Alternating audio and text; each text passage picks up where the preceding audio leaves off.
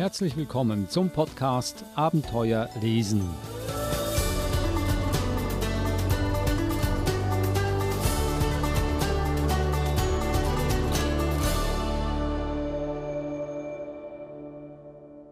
Der Podcast Abenteuer lesen, ein Podcast über gute und interessante Bücher, aber auch lehrreiche Bücher für Kinder mit mir, Adrian Plitzko, und der Verhaltenstherapeutin Eva Murer. Hallo Eva. Hallo Adrian. Tiere in der Kinderliteratur. Mit diesem Thema beschäftigen wir uns schon seit Monaten. Wir hatten schon einige Tiere durchgekaut, vom äh, Elefanten bis zur Maus oder umgekehrt. Und heute haben wir ein ganz besonderes Tier, ein Tier, das wahrscheinlich nicht alle so gerne haben und am liebsten ausgestorben sähen. Mal sehen, ob das geht. Es geht nämlich heute um die Mücke. Und da bin ich total erstaunt, dass die Mücke eine Hauptrolle spielen kann in der Kinderliteratur. Wie bist du darauf gestoßen? Ich bin auf die Idee gekommen, nachdem ich mit Aria, unserer Australian Shepherd Hündin, im Hundepark war und danach mit 20 Mosquito Bites zurück nach Hause gekommen bin. Und dann habe ich mir gedacht, naja, ich muss mal schauen, ob es über diese kleinen Biester auch ähm, Kinderbücher gibt. Und siehe da, es gibt einige. Also wo jetzt nicht nur zum Beispiel ein, äh, eine Hauptrolle oder irgendein ein Kind zum Beispiel in einem Buch Mücke genannt wird, weil das Kind klein ist, sondern wo tatsächlich eine Mücke mitspielt, also das Tier mitspielt, nicht nur Mücke, der Name sozusagen verwendet wird, um ähm, quasi wie einen, einen Nickname zu haben. Das ist ja das Verrückte, weil Mücke ist ja auch ein äh, Kosename für für einige Kinder und es hat was, was Nettes an sich, was Reizendes, Mücke, aber die Mücke selbst als Tier kann ganz schön nervig sein. Mal sehen, äh, wie nervig diese Mücken sind in diesen Büchern, die du heute mitgebracht hast. Lass sie mich zuerst mal auflisten. Das erste Buch Mücke auf Reisen, das ist ein Buch für Kinder ab zwei Jahren von Maria Abrahams. Dann haben wir Lecker, ein Mückenabenteuer dann haben wir Rosi und Mücke, eine Käferfreundschaft von Simone Stocklossa. Und das vierte Buch, Was hat die Mücke je für uns getan, von Frauke Fischer. Und das ist bestimmt ein Sachbuch.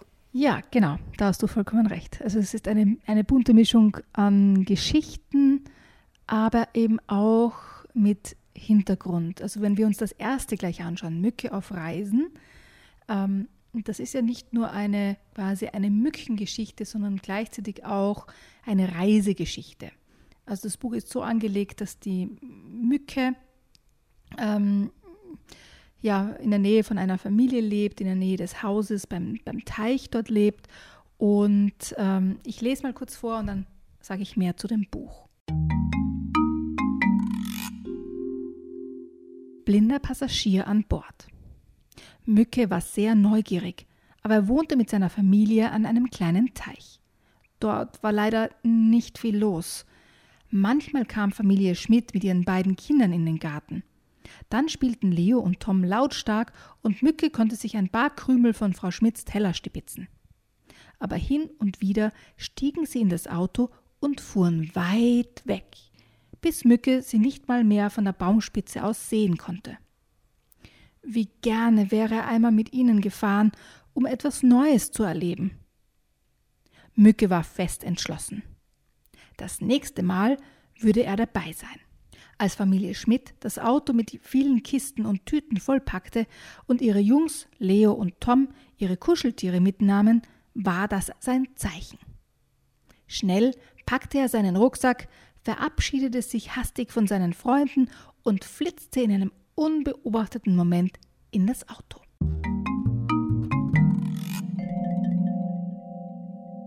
Also Mücke hat den richtigen Zeitpunkt erraten, nämlich äh, wann die Familie Schmidt hier auf eine große Reise geht. Und zwar fahren sie nach Frankreich. Und hier kommen wir schon quasi zum Reiseteil.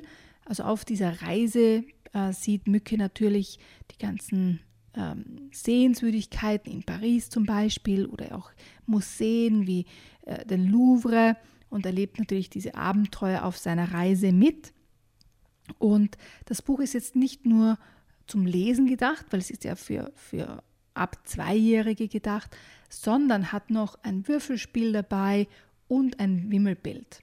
Also es ist jetzt auch für, für die kleinen Kinder, die jetzt quasi den Text gelesen haben oder beziehungsweise die Eltern den Text gelesen haben für die Kinder, dann kann man auch noch ein Spiel dazu spielen und es gibt ein Wimmelbild. Also ein wirklich ein interaktives ja, Reiseführer-Mückenbuch für die ganz, ganz kleinen Leser und Leserinnen.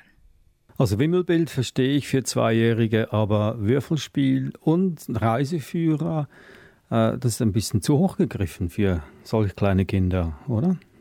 Nein, warum? Also wir hatten damals, wir sind mit unseren Kindern das erste Mal nach Australien gereist, da waren sie acht Monate alt, das das nächste Mal mit 16 Monaten und dann mit zweieinhalb Jahren.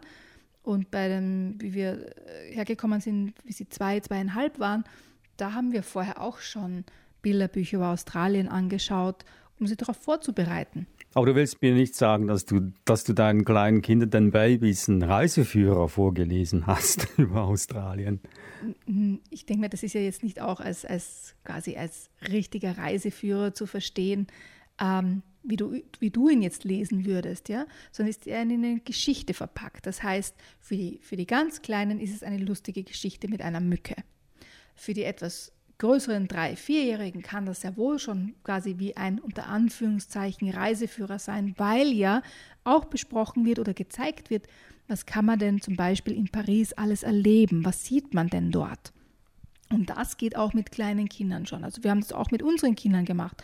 Ist ja nichts anderes, als ob du jetzt mit einem Zweijährigen ein Buch über australische Tiere lesen würdest, mit Koalas und Kängurus und Echidnas. Das ist ja quasi ein Tierreiseführer für kleine Kinder. Das machst du hier genauso.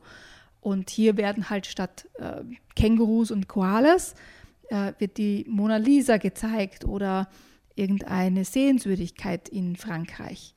Also ist jetzt nicht so ein großer Unterschied. Es ist nur ein anderes Thema.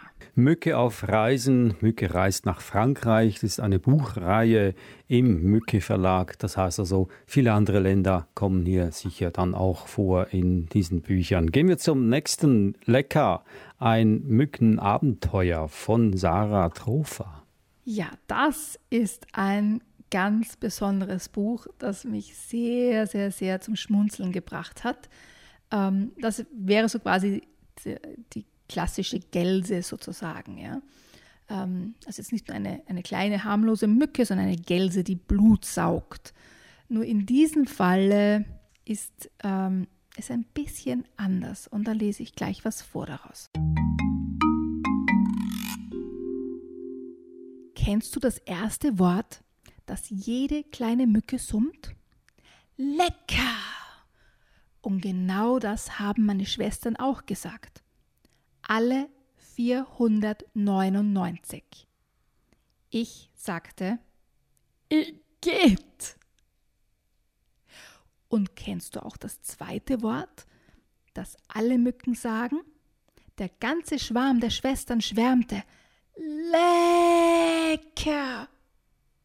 Alle 499. Ich allein sagte, Bäh. Offenbar war ich ein bisschen anders. Stechen und Beißen war wirklich nichts für mich. Bei mir zu Hause dachten alle, dass mit mir etwas nicht stimmte, denn ich mochte eigentlich nur rote Betesaft. Köstlich.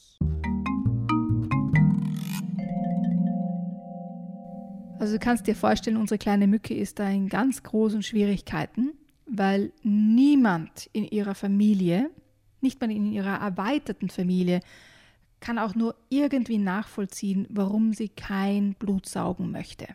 Es gibt dann auch die Eltern zum Beispiel bei den wirklich total lustigen Illustrationen, die einen, einen Elternratgeber lesen, was tun, wenn mein Kind kein Blut mag.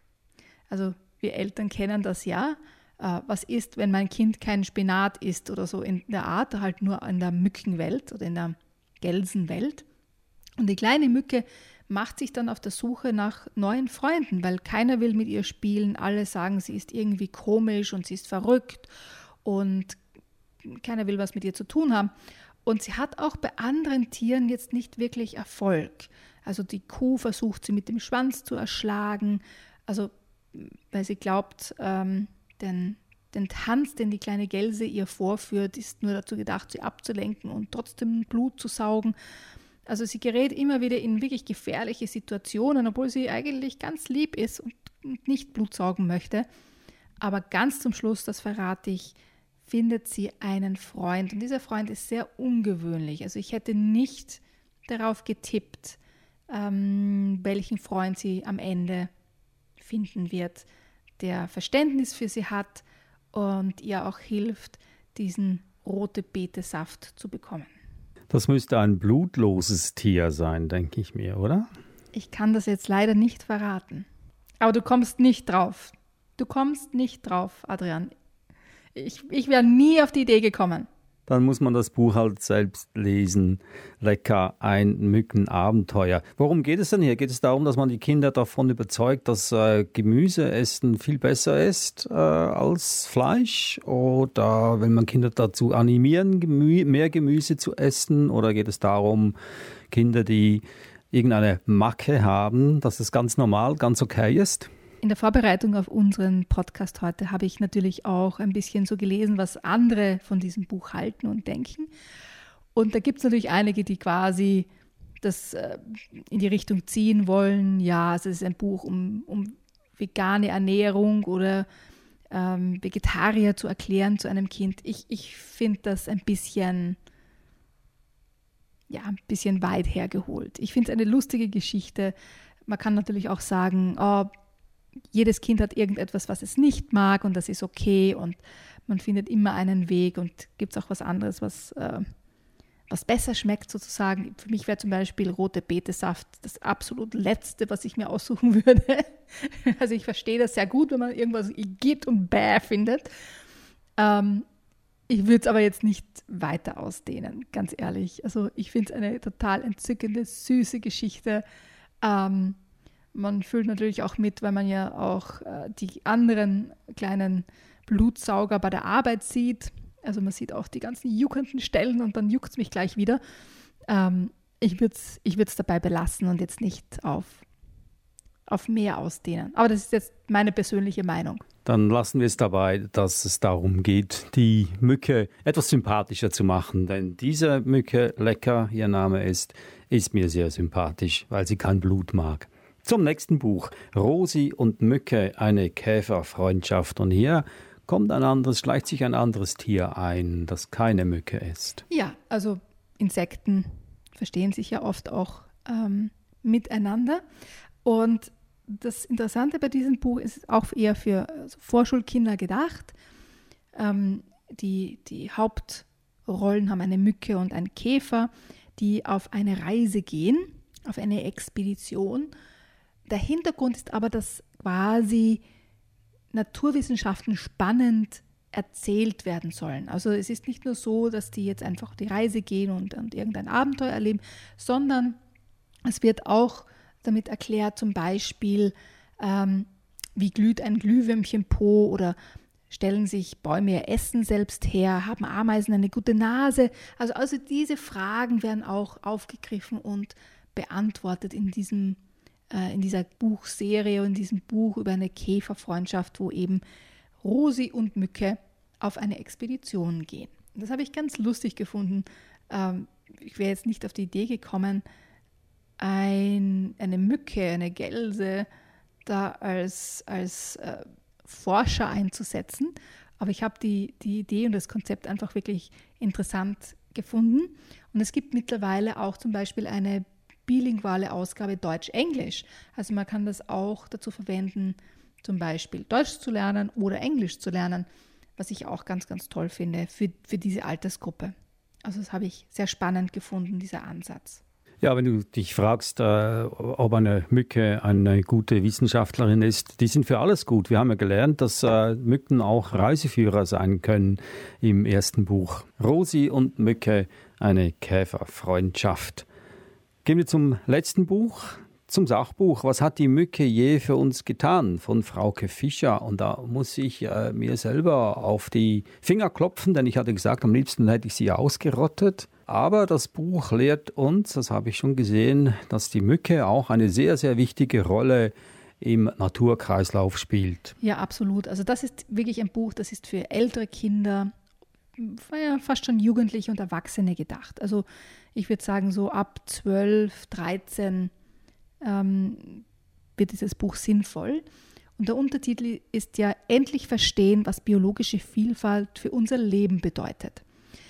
Wer sich jetzt aber ein, ein trockenes ähm, Buch erwartet, wo quasi Fakten aufgezählt werden, der wird sicher enttäuscht, weil es wirklich interessant und lustig geschrieben ist.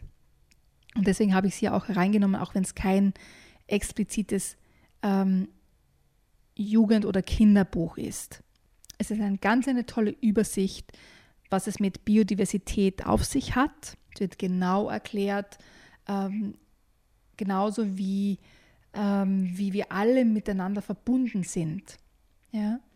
Was passiert, wenn zum Beispiel auf unseren Feldern nur mehr eine Art von Getreide wächst? Also es ganz, ganz viele ähm, wichtige Informationen und Themen zum Thema Biodiversität und wie wichtig diese kleinen Tiere wie Mücken sind für unser Leben. Und ich, ich gebe dir da vollkommen recht. Also ich muss jetzt auch keine Mücken haben und äh, vielleicht könnte man sie, ähm, naja, ein bisschen zurückdrängen vielleicht. Aber äh, nach diesem Buch weiß man eben, dass es nicht so einfach ist und dass es viel wichtiger wäre, dass die Natur oder unser Ökosystem mit uns eingeschlossen als Ganzes zu sehen und nicht nur so also diese Gelsen sind wirklich lästig, ich will sie nicht mehr haben. Also kann ich mich damit trösten, wenn es mich juckt äh, am nächsten Morgen und ich völlig verstochen bin von Mücken, dass ich äh, was zur biolog biologischen Vielfalt des Lebens beigetragen habe. Also ein Sachbuch für eher für ältere Leser, also aber ich kann das auch äh, jungen Lesern oder meinen Kindern vorlesen, würden die, würden die das verstehen? Ja, ich würde sagen so ab 12, 13 macht es Sinn. Also vorher wird es, glaube ich, schwierig. Man könnte gewisse Sachen auch gemeinsam lesen, kein Problem. Aber ich denke mal, also unter zwölf äh, sollte man es gemeinsam lesen. Also wenn man so zwischen acht und zwölf, diese Altersgruppe, brauchen sicher auch ein bisschen Elternunterstützung, weil es gibt schwierige Wörter in dem Buch, also Fachbegriffe, aber auch äh, die, die Zusammenhänge sind viel komplexer. Und hält mich das jetzt davon ab, wenn ich das Buch lese oder gelesen habe, dass ich kein Mückenspray mehr verwende, weil ich dann Mitleid habe mit Mücken oder Angst davor habe, dass ich dann die biologische Vielfalt unterbreche? Also mich hat es schon ein bisschen zum Nachdenken gebracht. Also nicht, dass ich jetzt, äh, ich habe mich dann trotzdem mit, mit äh, Anti-Mückenspray eingesprüht beim nächsten Hundeparkbesuch, ähm, weil ich nicht gebissen werden wollte. Ähm, aber man beginnt schon ein bisschen mehr nachzudenken, also wieso all diese Zusammenhänge auch sind. Ja? Also wenn quasi äh, ein Schmetterling in China mit den Flügeln äh, schlägt, dann ähm, ist irgendwo anders ein Gewitter deswegen. So diese, diese Art von Zusammenhängen, wo eben kleine, wo eben kleine Änderungen ganz viel bewirken. Ich habe zum Beispiel über ein Projekt gelesen, wo sie Wölfe wieder äh, in, in ein Naturreservat in Amerika äh, eingeführt haben und äh, das ganz, ganz große Auswirkungen zum Beispiel auch auf die Pflanzenwelt hatte. Ja, weil die Wölfe die Tiere reduziert haben, die zu viel Pflanzen gefressen haben und dadurch sich die Flüsse wieder erholen konnten, weil die Vegetation am Flussrand sich erholt hat. Also, wo man sieht, man denkt ja nicht daran, dass ein, eine fleischfressende Tierart dafür sorgt, dass die Flüsse gesünder sind. Also ich hätte jetzt jedenfalls nicht daran gedacht. Und diese Zusammenhänge werden in diesem Buch ganz, ganz toll erklärt und man beginnt dann natürlich auch darüber nachzudenken, was ist, wenn ich diese Mücke jetzt erschlage? Was könnte daraus entstehen? Wir sind natürlich äh, auch oft paranoid, wenn es um eine Mücke geht, die dann um den Kopf herumschwirrt, weil ein Mückenstich äh, versauert ja das Leben noch nicht. Was hat die Mücke je für uns getan? Auf diese Frage gibt es bestimmt eine Antwort in diesem Buch mit diesem Titel von Frauke Fischer. Erschienen ist es im Ökom Verlag. Dann hatten wir Rosi und Mücke, eine Käferfreundschaft von Simone Stocklossa im Stockmaus Verlag erschienen. Das zweite Buch war Lecker, ein Mückenabenteuer von Sarah Trofa im Tulipan Verlag erschienen. Und das erste Buch Mücke auf Reisen von Marie Abrahams im Mücke Verlag erschienen. Und das ist die Mücke in der Kinderliteratur. Spielt eine sehr, sehr große Rolle, eine unerwartet große Rolle, hätte ich nie gedacht. Und das war auch unser Podcast Abenteuer lesen. Bis zum nächsten Mal. Eva Murer, besten Dank und lass dich nicht stechen und fressen von Mücken im Hundepark. Ich werde mich bemühen, Adrian. Servus.